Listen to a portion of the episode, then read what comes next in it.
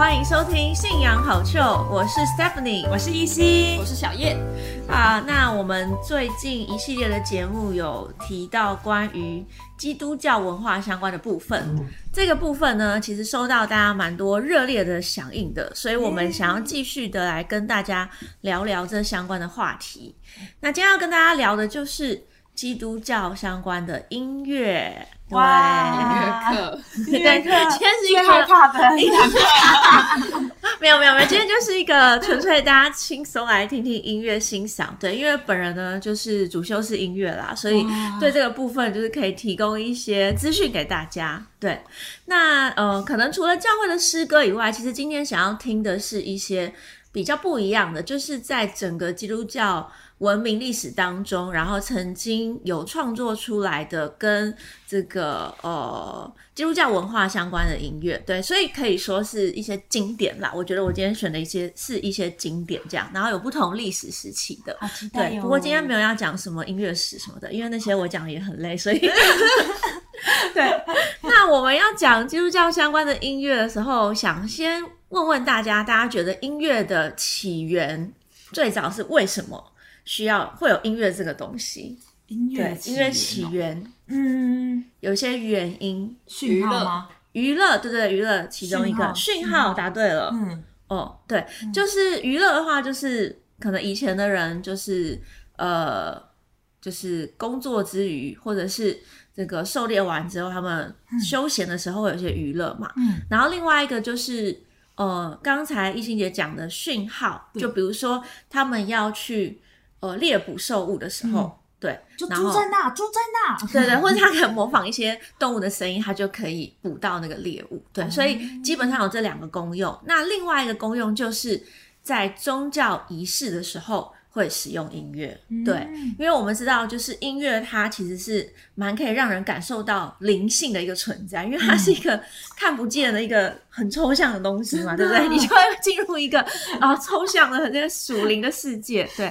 所以，比如说在宗教仪式当中，我们祷告的时候。如果听一些很深沉的音乐，你就觉得啊，我进入一个很好祷告的深沉祷告的状态，或者是透过音乐呢，就是这个信仰者本身，他可以表达的是对于神的颂赞，嗯，或者是他想要表达是比起用言语更上一层的，就是对神的告白这种心情，就可以使用音乐。所以其实呃，音乐这个部分真的是。在宗教仪式当中，真的是蛮重要的。嗯，对。那呃，我们可以，对我们其实去教会的时候，通常会做几件事嘛。第一个就是会唱诗歌，对，然后就赞美嘛，对，然后也会祷告，然后再听正道嘛，对。这这是非常核心的几件事情。对。那大家想一下，如果你抽掉其中一个的话，是不是会觉得有点缺少？没错。对。嗯，被制约了，习惯，一定要这三个模式。教会就是哦，会有圣歌啊，对。但是我觉得它不是一个制约啦，是说其实你是先透过对，就是你就是透过这些程序，你是可以脱离一下你平常的生活，然后就进入一个你准备好要跟神见面的一个状态。对，那只是要我们去教会。呃，可能那一天光是听到。赞美的音乐，觉得非常的感动，嗯，我们就会觉得啊，我今天已经有收获了，对，已经有收获，然后得到很多力量，得到很多安慰，然后就回家，哦，不是，要继续留下来，真到时间开始睡觉，没有没有没有，因为前面太感动，流太多泪，后来就睡着，真的，然后祷告，接下来震动，三选一，有其中有得到就好了，原来大家是这样子吗？有总比没有好，没错，好，那对，那我们就知道音乐真的是扮演一个。非常重要的角色，对，好。那在圣经当中呢，其实也蛮常提到音乐赞美的部分，嗯，比如说在出埃及记十五章当中，摩西带领以色列人过红海的时候，就有记载说，哎，当他们越过红海的时候，摩西跟希伯来人就一起向神唱歌。那这个经文的内容就是。唱他们唱歌的歌词的内容，就是在讲神如何带领他们过红海，然后躲避了埃及的军队啊，然后他们就是向神来献上这个感谢跟颂赞。对，那实际上这个音乐听起来是什么样的曲调？现在我们已经是无法得知的啦，因为那太早以前，那以前也没有什么记谱的方式，嗯对。但是呢，我们知道，就是其实，在圣经当中，呃，常真的常常提到关于音乐的部分，包含诗篇啦、雅歌，其实很多的这个内容都是它其实都是歌曲，所以他就会提到说，哎，这一篇要用什么调来唱，然后或者是。要交给这个乐长，然后他要用什么乐器来演奏？所以其实从旧约时期开始，音乐啊、诗歌，它就扮演一个很重要的角色。嗯，那在圣经当中呢，有一个很会赞美的人，大家。大卫，大卫，对对对对，他是一个歌手，对，他是个歌手。哎，他从小就是在放羊的时候就一边放羊一边唱歌嘛，对，演奏乐器。哎，他是以前那个少男团体的最早开始，而且他是单飞哦，他都一个人，好强哦，而且还会跳舞这样子。真的，他下面很多群众都是羊，都是羊，好像真的很有才华。对他常在放羊的时候，反正没有人嘛，然后他就很释放的赞美神。对，那当扫罗王他被恶灵骚扰的时候呢，就必须要叫大卫过来，哎，赶快在他的旁边赞美弹琴，就可以让恶灵退去。哇，可见赞美也是有这个驱魔的，没有没有，应该是说可以感受到神的这个感动动工，对，领导呢，所以呢，这些属恶的不好的这些。呃，灵呢，或是这些不好的氛围就会退去。对，那今天想要介绍一些音乐，就是让大家身边的小人可以退去，让大家生活当中遇到水逆可以退去。然后最重要的是，透过这个音乐，你可以感受到神跟耶稣是跟你同在的。所以下次遇到小人，就说我先放一首音乐。其实真的心情会改变，对对对。好，那我们先来听一下这个，一放出来大家就知道。是什么了？来听一下。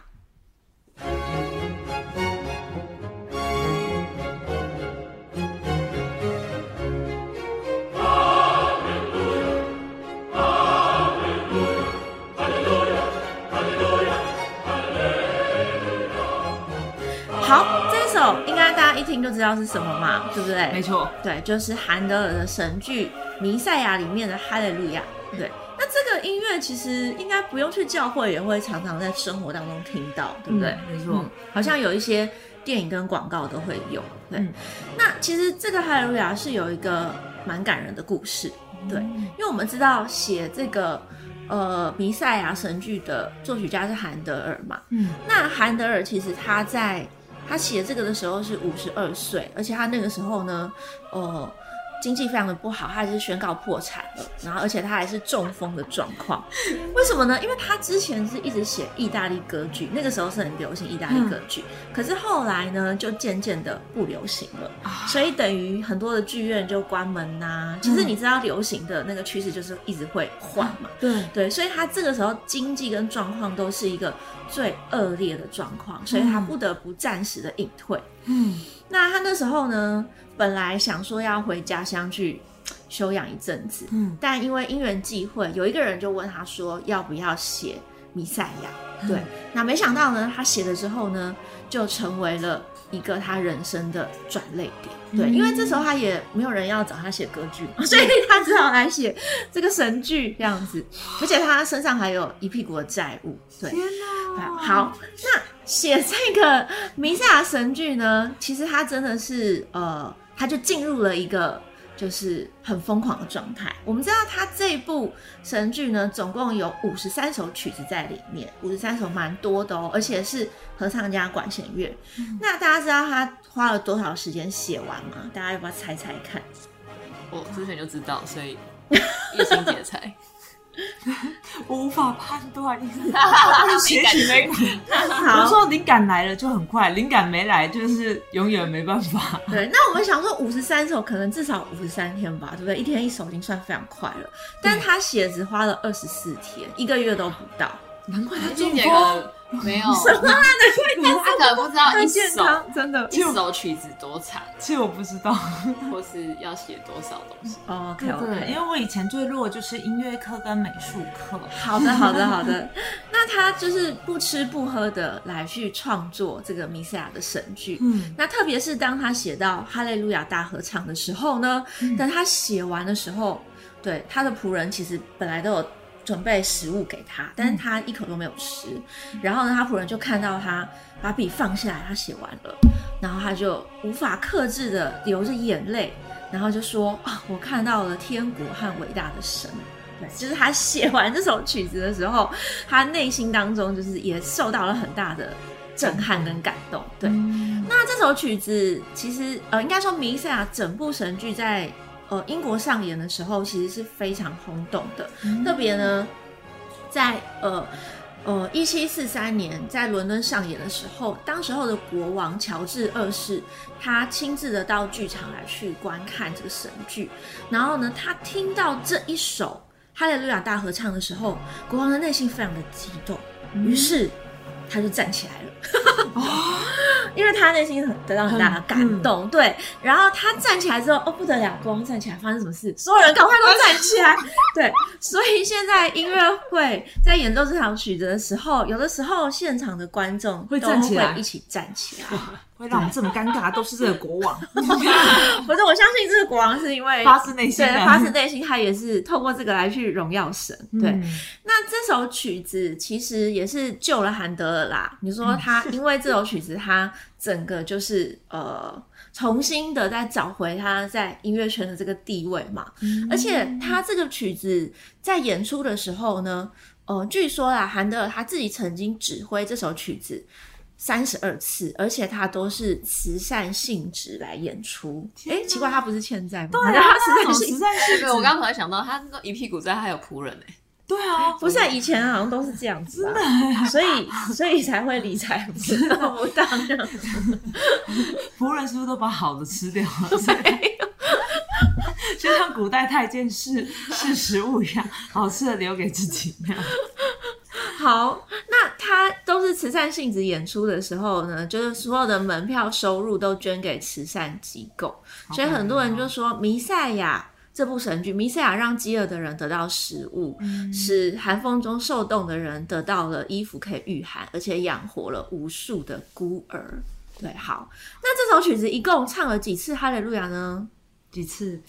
其实我也没算。但是大家可以算算看，对，我本来还期待一些答案。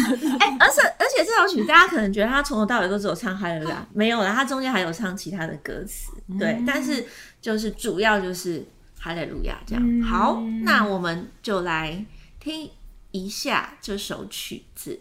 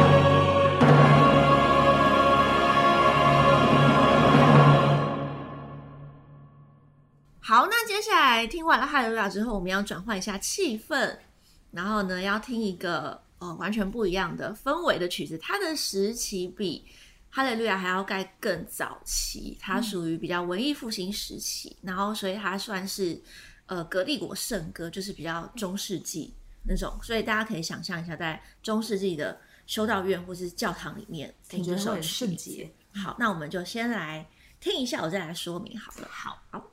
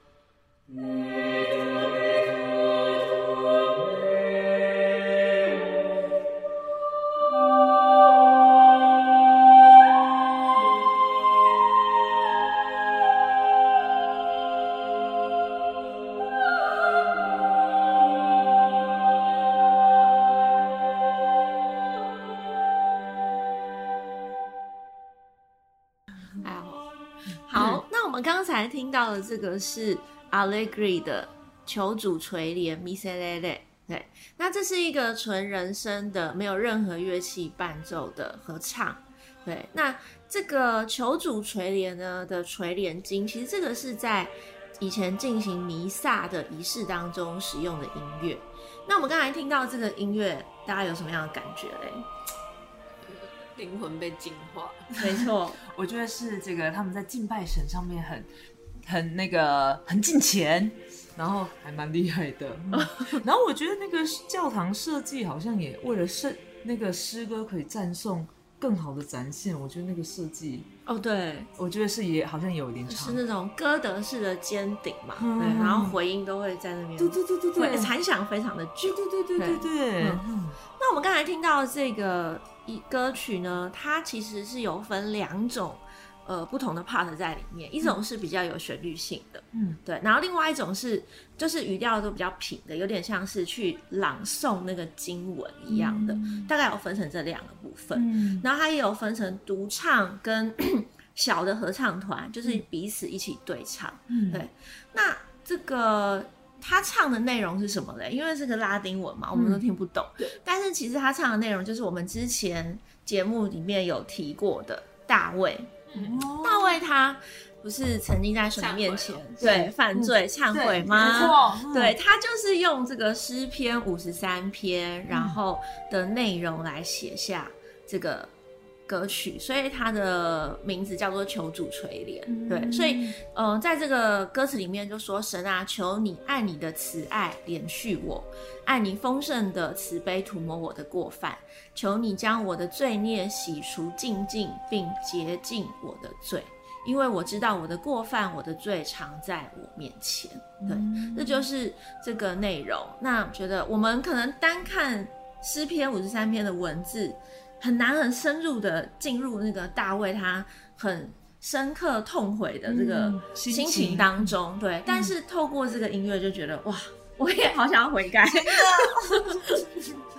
对，好，那这个是比较早期一点的。好，那接下来呢，我们听一个比较轻松的，这个也是大家常常听到的。但是我今天准备的，因为其实很多宗教音乐大部分都是有歌词的，嗯，都是呃合唱加上乐器。但如果我们今天都是听这样的形式，可能会有点太重复了。所以我今天有准备一个比较不一样版本的，对，这个是都是打击乐，是木琴的声音。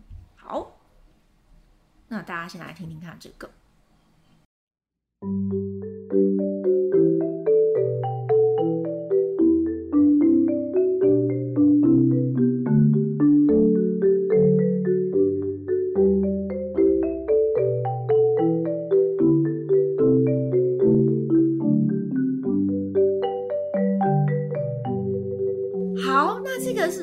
听到呢，要不要猜猜看这是谁的作品？我没办法。好啦，不要一直考大家，这个不是我的专项。这就是我们很熟悉的巴赫啊，对。然后这个是音乐之父巴赫他的作品。那巴赫他一生当中其实写了非常多的宗教音乐，然后这个。也是他的清唱剧，这个名字蛮特别，叫做“以心口行为和生命”，感觉什么尽心尽心尽意的感觉。对，其实他就是用圣经的经文的内容，嗯，来去写下他的这个作品。嗯，那这个作品是巴哈呢为数众多的清唱剧当中最广为人知的，所以这个的名字就叫做《耶稣众人仰望的喜悦》。哦，耶稣众人仰望的喜悦。那这个曲子其实它应该是合唱跟管弦乐团，但是它有非常多版本的改编，可能钢琴啦，然后什么管风琴啦，或者什么二重奏什么的。大家因为非常的喜欢这个曲子，那我先来简单念一下它的歌词。对，拥有耶稣是何等喜乐，耶稣是我的生命。哦，我要何等牢牢抓住，他是我心中的慰藉与生命。他洗涤我的心灵，驱赶所有的忧伤。当我生病忧闷时，他成为我生命的力量。我拥有耶稣，耶稣爱我，他是我眼中的喜悦与太阳。有他与我同在，是我灵魂的宝藏与幸福。啊，我不会离开耶稣，因此我不让耶稣离开我的心灵与视线，即使心碎也不会改。哇，这应该是。他自己写的歌词吗？还是不晓得？对，但是就是耶稣是我的喜悦。从这个音乐当中可以感受到，哦，巴哈的信仰其实真的是很，对，很深刻的。对，嗯。好，那我想稍微讲一下，就是其实，呃，宗教基督教音乐呢，很长一段时间其实都是在唱的歌词是以拉丁文为主。因为以前在教会当中的仪式，就是呃，从这个犹太人希伯来文，然后后来就是福音在罗马嘛，所以那个时候就使用拉丁文、意大利文。但是其实后来这个信仰就传遍到全世界，包含欧洲啊，然后这个德国、法国等等的。但是有一段时间，应该说叫宗教改革之前，大家还是觉得要用拉丁文。嗯对，然后以前的圣经也是。那个嘛，拉丁文嘛，所以到马丁路德宗教改革之后，嗯，就是在新教当中有发展出一种比较不一样的音乐形式，就叫做圣咏 （choral）。那这个圣咏就是，嗯，其实，在教会现在还会常常使用，它就是四部的合唱，嗯，然后呢，就是男生两部，女生两部，然后就是唱那个歌词的内容。但是不一样的是，这时候已经不用拉丁文，是改用德文。哦，马丁路德那个时候把圣经翻成德文嘛，然后他也觉得我们在唱诗歌的时候也要唱德文，让大家是可以听得懂的。那因为他现在改变成一个全新的形式之后呢，他歌曲呢就有更大的弹性空间可以发展了。对，所以呃，包含到后来就是很多的作曲家他们都开始写很多的宗教音乐。然后宗教音乐其实，在音乐史上面算是非常重要的一块，完全不可或缺。对，那我那时候想要学音乐，是因为觉得听到巴哈啦、莫扎特、贝多芬他们的音乐，真的觉得非常的棒。而且后来才发现，哎，其实他们都是有信仰的耶。对，所以他们可以写出就是内涵这么深的东西。对，嗯。那再讲到巴哈的最最后讲一点。跟跟他相关的，就是巴哈他在创作的时候，他在他的重要乐谱上面都会写归荣耀给神，嗯，对，还有三个字母 S G D，就是归荣耀给神的意思，对。那哦，其实巴哈这一生他在世的时候并不是很有名，而且。他到晚年的时候，因为他写谱写太多了，就是他有点是失明的状态。天哪，音乐家都这样，因为哎，好辛苦啊！有中风就是失明，先穷困潦倒，真的。就是在死后很有名，死后有名，然后那个瞎掉的啊，什么聋掉的，真的，这个一定要好的去缴健保费，真的 要保保险。好，是因为这样才能够创作出很深刻的作品吗？没错，因为他们可能进入了极致的阶段。好，不想要，不想要。好，那但是你。知道他们的故事，再去听他们的音乐。其实不管是不是他们创作的宗教音乐啦，就算是其他的音乐，你听到也会觉得呃很深刻、很感动。这样好，那既然我们进入一个深刻感动的时的一个氛围呢，我们就要讲到一首曲子，就是各位是否有孤单寂寞一个人的时候，那个时候怎么办呢？去墙角。去墙角就会有九十度，对，因为神在墙角那边。对，当我们孤单寂寞的时候，其实是需要寻找神的时候啦。嗯，对。那有一个音乐家李斯特，他就写了一首曲子，叫做《孤寂时领受神的恩典》。哦，非常的深刻，对不对？嗯，他一定是在墙角写的。他的音乐应该不是他的钢琴放在墙角，这是一首钢琴独奏曲。对，那李斯特其实是一个蛮有名的钢琴家，他就是以那个炫技对著名，所以他的音乐都非常的华丽。对，但是其实他不是只有炫技而已，就是他演出的时候是那种。呃，万人空巷。然后以前他就是又把自己弄得很帅，所以他演出的时候，很多女生就会对他丢鲜花、丢手帕，就是 他就是丢鸡蛋。没有没有，当时就是大家看到李斯特来就哇尖叫啊，然后昏倒。大家可以想象，他就是带有那种光环的明星，而且他从小就很厉害，是神童，就很有名这样子。对，但是其实他并不是只满足于当一个。人人就是都追求的这种明星，嗯，其实他后来等到他就是中年晚年之后，他其实蛮深刻的，就是研究各种领域，包含哲学还有神学，而且后来其实他还成为一个神父。虽然他其实有很多 浪漫的情事，但是他最后他在正道的时候潇洒一生之后，体会到一切一切都是虚空的，对对对。所以他在正道的时候，下面的信徒对他丢玫瑰花，阿门就一直阿门这样。好，好，那这个曲子呢，因为很长，所以大家可以。就是去睡觉的时候听，搜寻来听听看。那这个曲子呢，它就是说孤寂时领受神的恩典嘛。那呃，我稍微讲一下，它这个曲子有一个，它描述这个曲子的一个一段文字。嗯，他说，嗯，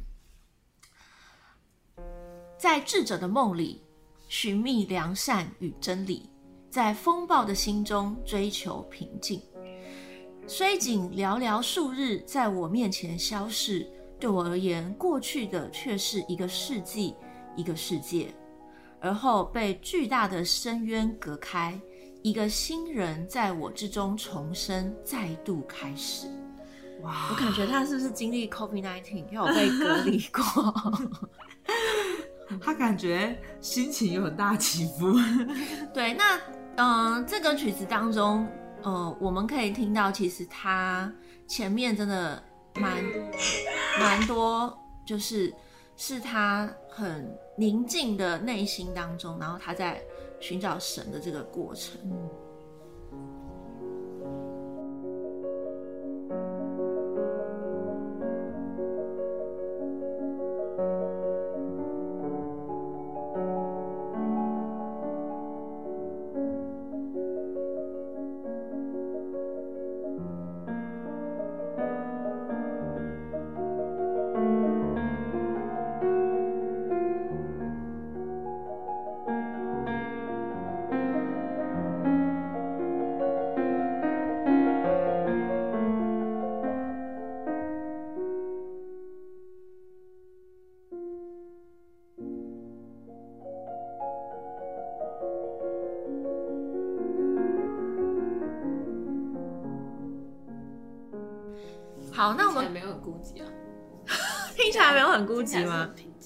很平静，因为他已经找到平静了。真的，他说淹没我的平静。对，感觉他是在孤寂当中，哎，没有啦，他是说孤寂时领受神的恩典，所以他是领受到神的恩典才创作了这个音乐。感觉这个音乐就像是一个祷告，嗯，或是像是一个冥想这样子。嗯，好，那最后我们今天想要介绍一个活泼、喜悦、非常开心的 ending，就是来放一个跟圣诞节相关的音乐。那这个音乐呢，是德呃英国的一个叫做 Libra 这个呃天使之翼儿童合唱团，超有名的，超有名，你也知道，你不是说音乐很不好？我音乐很烂，但我听过 我听过这个团体。等一下一听，大家就觉得说哇，太可爱了！然后非常的纯净，有一种又被净化去到天堂的感觉。好，我们来听一小段。Hark how the bells, sweet silver bells, all seem to say, throw cares away.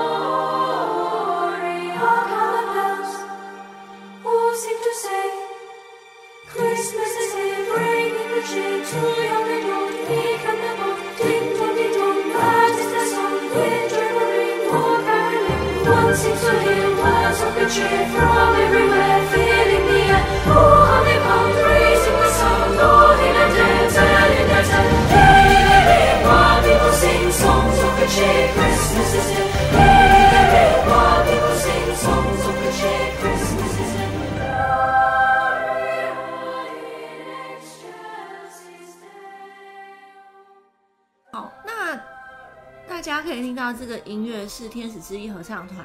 来演唱的嘛，而且它里面其实他刚才也有唱了一些拉丁文的歌词，但是大部分是英文，所以其实呃基督教音乐发展到现在，其实它可以有很大的空间跟形式，而且它的伴奏的乐器也不是只有传统的乐器而已，它其实加入了蛮多现代一些电子的。声响在里面，然后甚至如果大家去网络上搜寻他们的影片的话，就会看到他整个影片拍摄的设计都是嗯非常有巧思的。